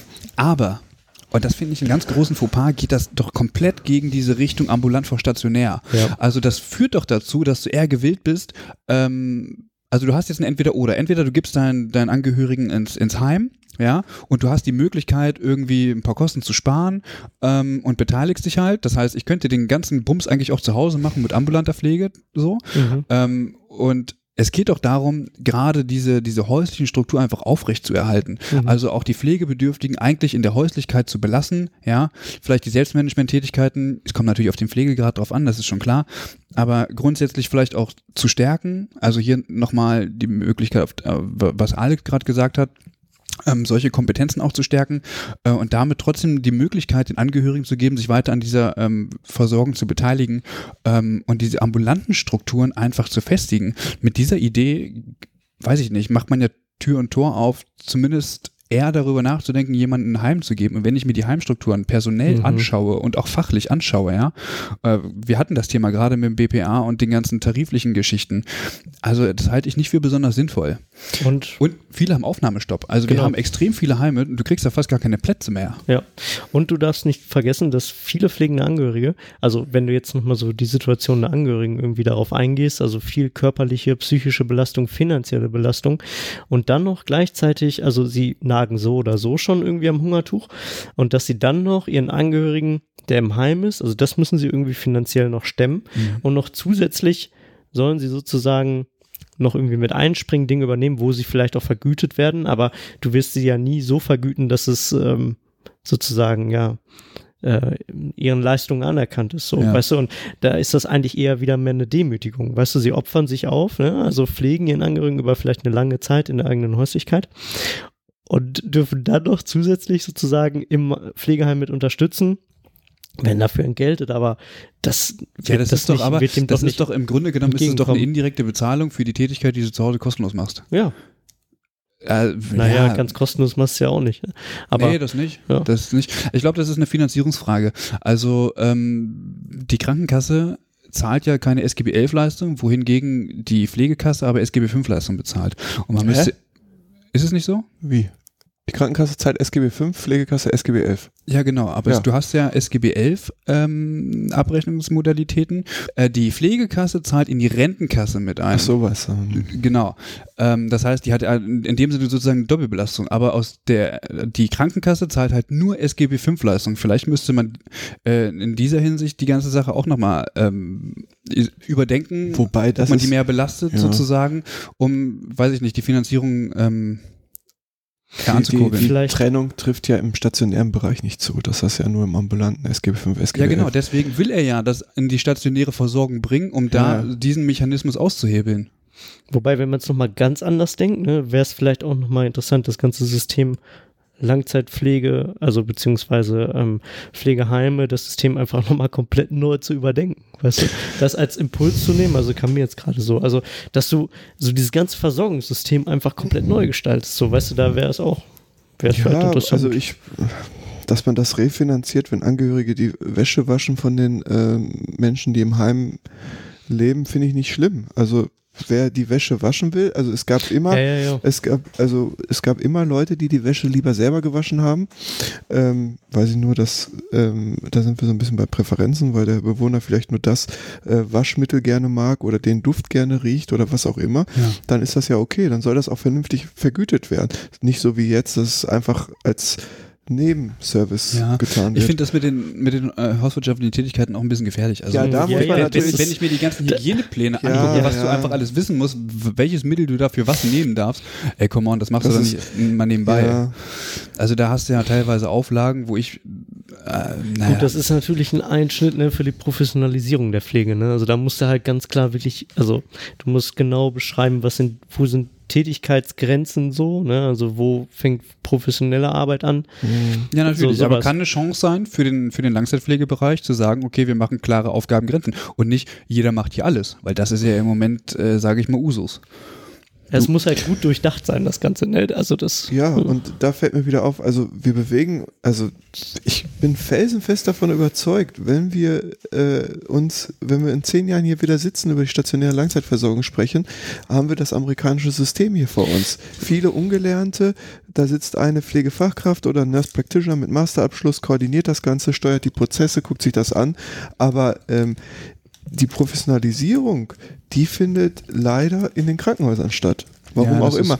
ist der, so. Stat- der SGB 11-Bereich ist so von Finanzen getriggert Ja, und ja, da sind die. Investoren hinterher, die wollen das Geld haben und ähm, da kommt die Versorgung von schwerstkranken, chronisch Kranken, die äh, in der stationären Langzeitversorgung sind, die eigentlich den größten Professionalisierungslevel Mhm. bräuchten, Mhm. kommt da leider zu kurz. Ja, Mhm. wobei die, die Untersuchung von Bienstein und wir, äh, Hm? Joschko, glaube ich, die haben doch ähm, eine Untersuchung gemacht in den Altenheimen im, im, im Rahmen der Professionalisierung, also ähm, Was ist das mit Ähm, den Krankenhausreduzierung? genau? Bachelor-Absolventen, Ach so. und Ab Absolventinnen in die Langzeitpflege Ja. zu bringen Mhm. und haben gemerkt, dass es eine Reduktion der Krankenhauseinweisungen gibt, ähm, weil die bestimmte Symptome besser handeln können und so. Mhm. Ähm, also vielleicht, äh, also es, es gibt damit zumindest mal eine Arbeit, die, die aufzeigt, okay, ähm, wir, vielleicht müssen wir den Langzeitpflegebereich ähm, auch ein bisschen stärken. Ja gut, aber das machen die in den USA, glaube ich, schon seit Mitte der 90er ja, oder genau. so. Oder haben Da die werden es vorhin Instrumente gesagt, dafür? viele sind da eben auch äh, ungelernt. Ja, genau, aber die Ja. Ungelernten machen halt die körpernahen Tätigkeiten und die mit den größten Qualifikationsabschluss machen die sind Körperfernen Tätigkeiten. sind am weitesten vom Patienten, Bewohner, Menschen entfernt. Ja, aber das, Hm. Patientinnen. das ist nicht gut. Ja, wir Ja. müssen gendern, wir haben, wir haben Franziska nicht dabei, tritt uns nicht in den Arsch. Wo ist Franziska eigentlich heute? Franziska ist äh, DGP-Sektionssache. Genau, die stellt nämlich unsere tolle D äh, Sektion in der Deutschen Gesellschaft für Pflegewissenschaft heute mit äh, Christina und noch mit vielen anderen Mitstreiterinnen äh, heute da. Christina Magnetta, Genau. Ah. Und zwar ist das die Sektion Nachwuchsförderung. Nachwuchsförderung. Ich glaube, wenn da einer mal Interesse hat, mitzuwählen, ich muss ein bisschen Werbung machen, weil ich natürlich auch Mitglied bin in der Sektion. Wer Interesse hat, da mal ein bisschen mitzuwirken oder so, der kann bestimmt mal eine E-Mail zu der lieben Franziska schicken. Ähm, ja. Punkt. Was soll ich, ja, genau. Ne? Äh, Habe ich jetzt einfach mal so gekapert hier, so ein bisschen Piraten-like. Nee, ist ja genau richtig. Ich hatte im, ähm, im Vorfeld mit Franziska äh, gesprochen, ob es nicht möglich wäre, irgendwie was dazu zu sagen. Gibt aber zeitliche Probleme. Weil ich bin heute Abend schon wieder auf dem Konzert. Ich bin dieses Jahr so viel auf Konzerten. Es gibt einfach gute Musik dieses Jahr. Ähm, und deswegen kann ich das nicht machen. Vielleicht erzählt sie beim nächsten Mal was. Ja. Die Franziska. Also, die war jetzt auch in Berlin auf dem ähm, Evidence-Based Ja, Evidence-Based Congress. Medicine, Medicine. äh, Kongress. Und ähm, da waren auch andere Podcaster. Schöne Grüße an die Evidenzgeschichten. Ähm, Sege Jäger und Iris Hinneburg machen das. Mhm. Genau. Und ähm, ein Körper. zwei des, Körper. ein Körper des Zwei-Körper-Problems. Körper. Ja. Zwei Körper. Ja. War, war da, äh, Sven war da, Sven Kernebeck. Schöne Grüße auch an dieser Stelle. Ähm, und Nils, Philipp Schunke. Nils Schunke, äh, Philipp Schunke. Genau, der hat, ähm, die haben dann zusammen eine Folge aufgenommen. Also wer das möchte, kann sich die letzte Folge, ich glaube Folge 44 Mhm. ist das vom GMP-Podcast mal anhören. Da hört man auch die reizende Franziska, genau. Okay, dann kommen wir zu einem kleinen Update, würde ich vorschlagen. Und zwar hat sich äh, in der Sache äh, PPSG, also Pflegepersonalstärkungsgesetz, nochmal äh, was getan. Und zwar ähm, die Personalkostenabgrenzungsvereinbarung hat sich ergeben. Ähm, und dazu habe ich ein Interview mit Arne Evers aufgenommen, ähm, die die Fans der Übergabe kennen ihn bereits. Äh, er war auch auf dem Deutschen Pflegetag, hat da äh, das Thema vorgestellt im Loft. Ja, ich ich habe ich hab das Bild gesehen, auch. wo er da ist. Ich dachte, ist, ist er irgendwie im Aufenthaltsraum vom Hausmeister? Unten im Keller. Genau, er war im Loft. Das heißt so. Und äh, genau, habe mit ihm nochmal über diese Personalkostenabgrenzungsvereinbarung gesprochen. Anne Evers ist ähm, Pflegedienstleiter im St. Josefs Hospital in Wiesbaden. Und ähm, genau, da hören wir mal kurz rein, was er da so gesagt hat. Die Pflegepersonalkostenabgrenzungsvereinbarung, wieder ein tolles Wort, was man sich da hat einfallen lassen, ist ja jetzt seit äh, März aktiv. Was hat es damit auf sich? Also die Pflegepersonalkostenabgrenzungsvereinbarung, wie gesagt, wunderbarer Begriff. Ähm, die ist, also letztendlich definiert sie, was Pflege in dem Pflegebudget ist. Mal relativ simpel ähm, ausgedrückt. Aktiv ist sie, sage ich mal, indirekt. Ähm, da fehlen noch ein paar Inhalte, dass sie so richtig aktiv ist. Letztendlich geht es darum, es gibt ja bald das neue Pflegebudget, also die Kosten, die für Pflegepersonal am Bett aus dem DRG-System rausgezogen werden, ähm, separat abzubilden. Und dafür muss man eben definieren, was ist denn überhaupt Pflege und was ist Pflegehilfspersonal. Und das hat man damit ähm, jetzt sozusagen gemacht. Also diese Abgrenzungsvereinbarung ähm, hat jetzt sozusagen die, die Definition, was Pflege am Bett ist. Genau, weil, also re relativ simpel, ja, das ist es. Ähm, das ergänzende Problem, das können wir aber heute nach wie vor auch nicht beantworten, weil es noch nicht bekannt ist. Ähm, das ist jetzt erstmal nur die Definition, ich sag mal auch für das ähm, Institut für das Entgeltsystem im Krankenhaus, ähm, jetzt quasi das eigentliche Ausgliedern vorzubereiten, weil das INEC muss das ja, also muss ja die DRGs bereinigen um diesen Pflegepersonalkostenanteil. Und das können die halt eben nur, wenn die wissen, welches Pflegepersonal bleibt da drin und welches bleibt eben nicht mit drin. Und es war ja schon allgemein bekannt, dass ähm, alle Funktionsabteilungen rausfliegen, also Notaufnahme, OP, Anästhesie, Endoskopie und so weiter. Die, Ja. die fliegen komplett raus, bleiben also weiter im DRG-Pauschalsystem. Ähm, Pflegedienstleitungen, Pflegedirektoren, also ich sag mal Pflegende in ähm, äh, Direktionsverantwortung oder Managementverantwortung, Mhm, ja, genau. nicht Stationsleitungen, die ähm, fliegen auch raus, das ist aber jetzt auch keine Überraschung. Also die bleiben weiterhin im DRG-System, aber wie gesagt, das ist jetzt nichts, das ist, war abzusehen, dass das so kommt, Ja. weil das in der Krankenhausbuchführungsverordnung schon so ist. Ja. Und ähm, jetzt hat man es eben definiert, erstmal ganz simpel, was ja auch schon bekannt war, in Normalstationen, Intensivstationen, Dialyse und Patientenaufnahme, aber nur bei Patientenaufnahme, wenn es eine Aufnahmestation ist. Ja, also So. sozusagen nicht so eine administrative Aufnahme, wo man dann häufig ja auch ähm, MFAs sitzen hat. Die gehören dann nicht dazu. Die gehören, nee, die gehören nicht dazu, weil das ist jetzt der nächste Schritt. Jetzt ist nämlich die Frage, ähm, jetzt haben wir die Bereiche quasi definiert. Und Jetzt muss man eben noch überlegen, welche, so will ich es mal nennen, gehören denn damit rein? Und da gab es ja im Vorfeld ähm, einige Bedenken, dass man zum Beispiel die Hilfsausbildungen, also ich sag mal die ein- bis zweijährigen landesrechtlichen ähm, Pflegeausbildungen, ähm, weiterhin im Pauschalsystem belässt, mit der vermeintlichen Folge, dass man relativ viel zurück an die Pflege definieren würde, an die dreijährigen äh, examinierten Pflegekräfte, weil die kriege ich ja komplett bezahlt. Warum soll ich das dann nicht tun? Mhm. Das ist nicht passiert. Also mit drin sind alle Dreijährigen und auch landesrechtliche Hilfsausbildungen, also mhm. ein bis zwei Jahre. Ja. Und wie ich persönlich finde, sehr überraschend, äh, Sozialassistenten. Mhm, ähm, okay. Das kann ich auch nicht so ganz nachvollziehen, weil die einzige Begründung, wo, warum man im Krankenhaus Sozialassistenten benötigt, äh, zumindest mir kein anderer Grund bekannt, wäre, wenn man einen Schwerpunkt auf Menschen mit einer Behinderung hätte. Ähm, das wäre wär jetzt der einzige Grund. Aber sie sind mit drin, also Sozialassistenten, Dreijährige und landesrechtliche Hilfsausbildungen. Mhm. Außerdem mit drin jegliche Arbeitnehmerüberlassung, also Leiharbeit. Genau, das war ja auch nochmal ein offener Punkt, den wir ähm, hatten. Also ist jetzt das das Ende der, der Leiharbeit oder geht die jetzt eigentlich richtig in die Vollen? Und das würde ja jetzt tatsächlich bedeuten, äh, goldene Zeiten für die Leiharbeitsfirmen, oder? Genau, die Champagnerkorken sind geknallt sozusagen. Ähm, das wird jetzt erstmal voll mit reingerechnet und ähm, ja, dementsprechend zählt Leiharbeit voll mit rein und wird dementsprechend dann auch extra budgetär, so will ich es mal nennen, ähm, vergütet. Das, ja, das ist interessant. kritisch zu sehen. Finde ich äh, tatsächlich auch, weil gerade Leiharbeit ja sehr kostspielig ist und ähm, wenn also häufig hört man ja, dass man dort bessere Arbeitsbedingungen hat, man kann sich das aussuchen ähm, und äh, verdient am Ende sogar noch ein bisschen mehr Geld und hat mehr Flexibilität. Ähm, aber der Arbeitgeber muss natürlich sehr viel mehr Geld dafür bezahlen und plötzlich wird das ähm, refinanziert. Das ist tatsächlich sehr überraschend. Ja, aber nicht in der vollen Höhe. Also muss man eben gucken, es werden ja generell nur tarifrechtliche Löhne refinanziert. Ja. Und auch das ist das genaue Prozedere noch nicht bekannt. Ähm, so dass, ich sag mal, der, der die Mehrbezahlung der Arbeitnehmerüberlassung. Also wie sag mal, 1000 Euro sind Tarifrecht, äh, eine Arbeitnehmerüberlassung kostet aber 1500 Euro, dann kriege ich quasi 1000 Euro refinanziert und 500 Euro muss ich immer noch selbst tragen. Mhm. Ähm, also es gibt immer noch diesen, diese Begrenzung des Tarifrechtes und das ist ja auch prinzipiell richtig so. Mhm. Ähm, weil sonst kann ich ja wirklich Tür und Tor öffnen für alles Mögliche. Ähm, da ist es schon begrenzt persönlich bin ja, ich will jetzt nicht sagen ein Freund, aber ähm, man kennt das eben auf, aus dem Bauwesen, dass man äh, Leiharbeit in, im Bauwesen komplett verbietet. Man könnte durchaus in der Pflege auch mal darüber nachdenken, das anzugehen. Das ist natürlich keine populäre Position.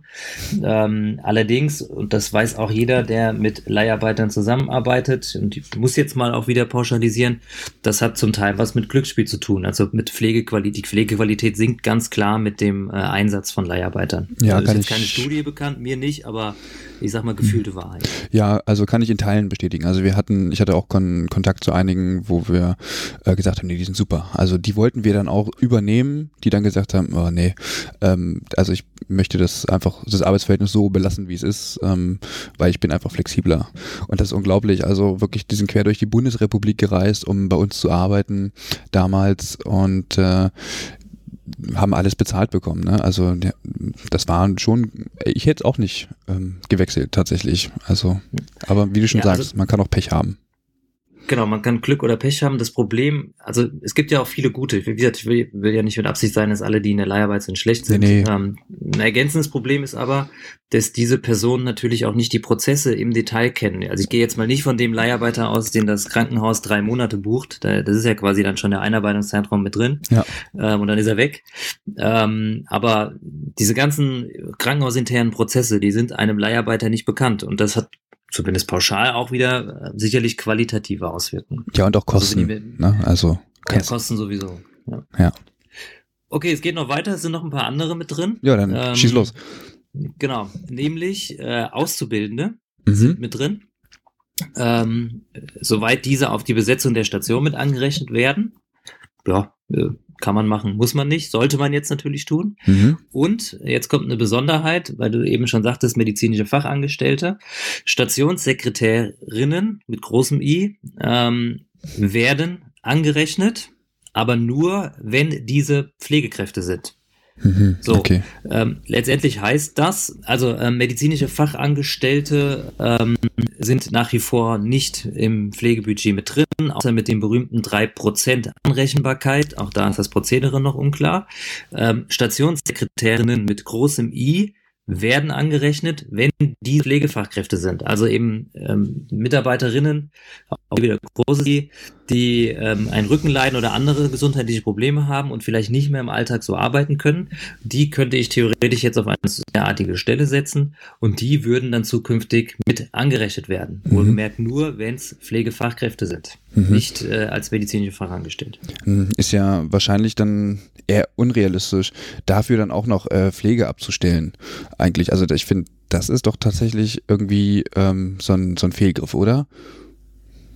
Weiß ich nicht, ob das ein Fehlgriff ist. Ähm, es ist die Frage der Perspektive. Letztendlich, wenn man möchte, Stichwort lebenslanges Arbeiten und auch lebenslanges Lernen, äh, in dem Zusammenhang, dann ist das vielleicht einfach ein neues Tätigkeitsgebiet und eben im Rahmen eines betrieblichen Gesundheitsmanagements oder betriebliches äh, Eingliederungsmanagement als neues Tätigkeitsgebiet zu entdecken, was man halt eben früher Pflege vielleicht nicht so gerne gegeben hat, weil man Pflege am Bett benötigt hat man kann das durchaus kritisch sehen, ähm, aber wie gesagt, wenn man es jetzt relativ optimistisch sieht, dann ist es einfach der Vorteil, dass ich eine weitere Einsatzmöglichkeit habe für Pflegefachkräfte, die ich auch weiterhin in der Refinanzierung bekomme. Man kann es auch vorteilhafter sehen, dass das eben Leute sind, die natürlich den Pflegealltag besser kennen, sage ich mal so, als eine medizinische Fachangestellte frisch aus der Ausbildung. Mhm, okay. also, man kann das Pro und Contra diskutieren. Ähm, wie gesagt, sie sind erstmal mit drin. Das muss, er muss die Leute ja auch kriegen. Äh, die das wollen. Vielleicht wird irgendwann auch nochmal was eingebaut, dass die in der direkten Patientenversorgung tätig sein müssen. Stichwort Untergrenze. Ähm, von daher, man kann das sicherlich machen, sehe ich nicht die verkehrteste Idee. Ob das auf Dauer so bleiben wird, wird man dann eh sehen. Okay, jetzt hast du das gesagt mit den Auszubildenden. Mm, wird das nicht eher dazu führen, dass die Qualität der Ausbildung darunter leiden könnte, wenn sie komplett angerechnet werden? Hm, wüsste ich jetzt nicht, warum das darunter leiden sollte. Letztendlich geht es ja hier nur um eine Bezahlung. Mhm. Ähm, die, Ausbildungs die Ausbildungsqualität definiert sich ja über Praxisanleitung oder auch freigestellte Praxisanleitungszeit. Ähm, geht es ja wirklich nur um eine monetäre Vergütung. Und da würde ich jetzt spontan vermuten, dass es keine qualitative Verschlechterung hat. Ähm, natürlich ist immer die Gefahr, dass man Pflegefachkräfte als äh, voll examiniertes Pflegepersonal einsetzt. Ähm, also, ja, ich, also, äh, also ich frage deswegen, weil, also ich, ich weiß jetzt nicht, werden die dann auch auf dem Dienstplan entsprechend zu 100 Prozent ähm, dann ausgewiesen oder tatsächlich auch nur zu einem geringeren Anteil? Oder ist das getrennt? Also ist diese Finanzierung getrennt von der anteiligen ähm, Ausweisung auf dem Dienstplan? Häufig, ähm, also häufig. Dienstplan ist ja Dienst, Dienstplanung ist ja Dienstplanung. Ähm, also ich kann es so bei uns sagen, und da bin ich jetzt nicht so fit genug im Finanz- und Rechnungswesen, aber ich meine, dass ähm, Auszubildende auch beim Pflegestellenförderprogramm sowieso nur anteilig berechnet worden wären. Mhm. Ähm, ich weiß aber jetzt nicht den genauen Anteil, das müsste ich jetzt auch nachlesen. Ähm, also wie gesagt, als auf dem Dienstplan müssten sie ja eh draufstehen, ja. Äh, Dienstplanung. Ja. Ähm, wie gesagt, für die Anrechnung geht es einfach darum, die Kosten dafür wiederzubekommen. Und ich glaube nicht, dass das qualitativ ähm, Auswirkungen hat, wenn ich als Krankenhaus nicht sowieso die Leute schon als 100% Kraft einplane, einplane, was aber inhaltlich falsch ist. Ja. Weil sie sind Auszubildende. Ja, eben, das, das war ähm, genau der Hintergrund meiner Frage. Okay.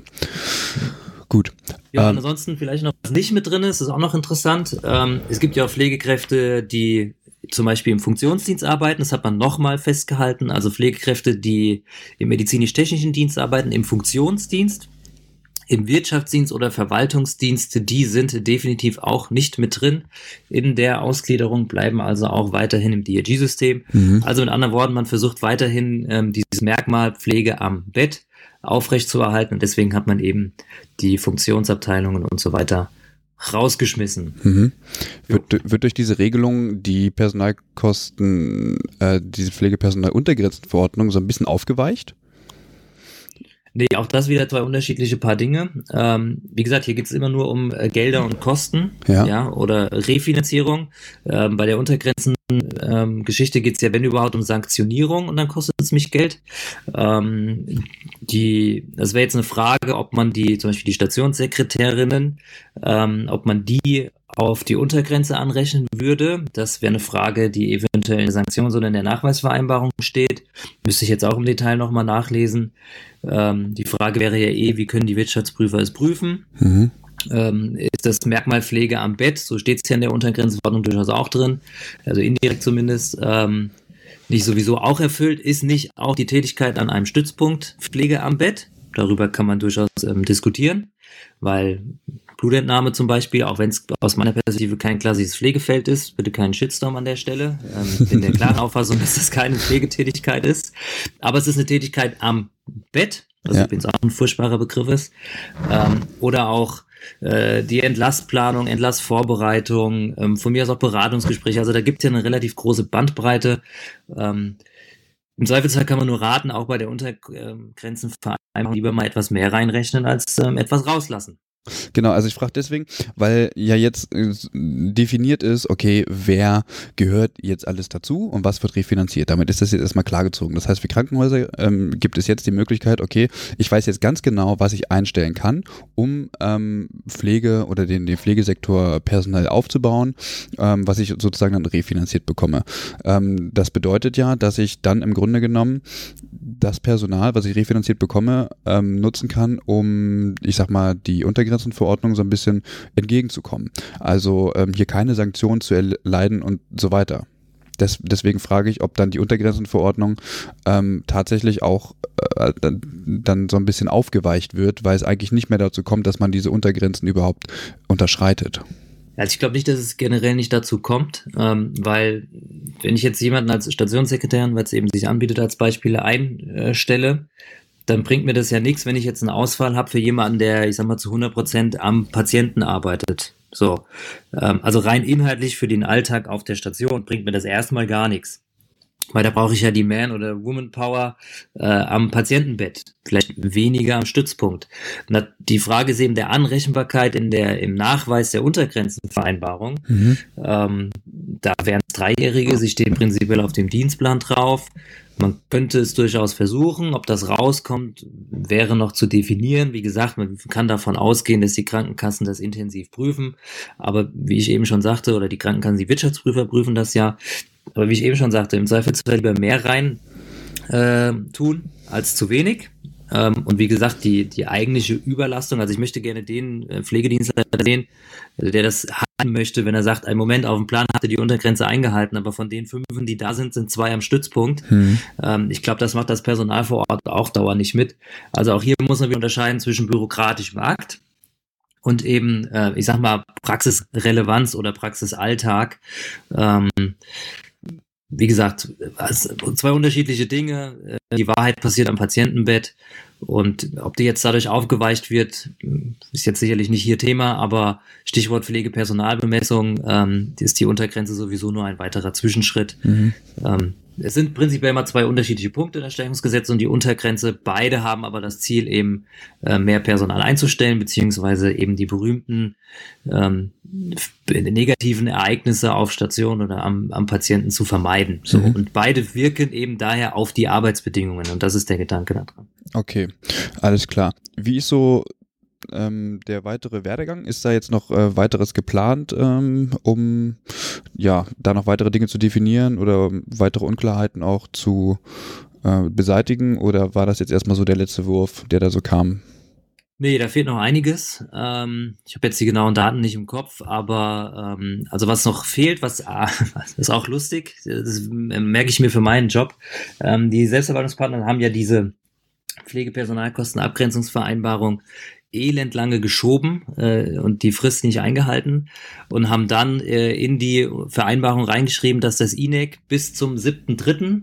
Ähm, ein Konzept vorlegen soll, wie das DRG-System nach der Ausgliederung der Pflege aussieht. Ähm, das ist völlig unbekannt bisher. Man könnte jetzt sagen, das ist der Pflegelastkatalog, aber das wäre zu, zu klein gegriffen. Das müsste viel größer sein. Das ist zum Beispiel noch komplett unbekannt, welche Idee das INEC hat. Ähm, Herr Dr. Heimig war ja jetzt auf dem DRG-Forum, ja. ähm, aber da war jetzt auch nichts bahnbrechend Neues dabei. Er sagte ja auch, er hat keine Ahnung so richtig und er eigentlich wollte das ja auch nicht machen, was zeigt, wie undankbar das Thema ist. ähm, ansonsten ist noch relativ viel offen. Also wie die Budgetverhandlungen ja generell funktionieren sollen, ähm, das, das fehlt ja noch komplett. Ja.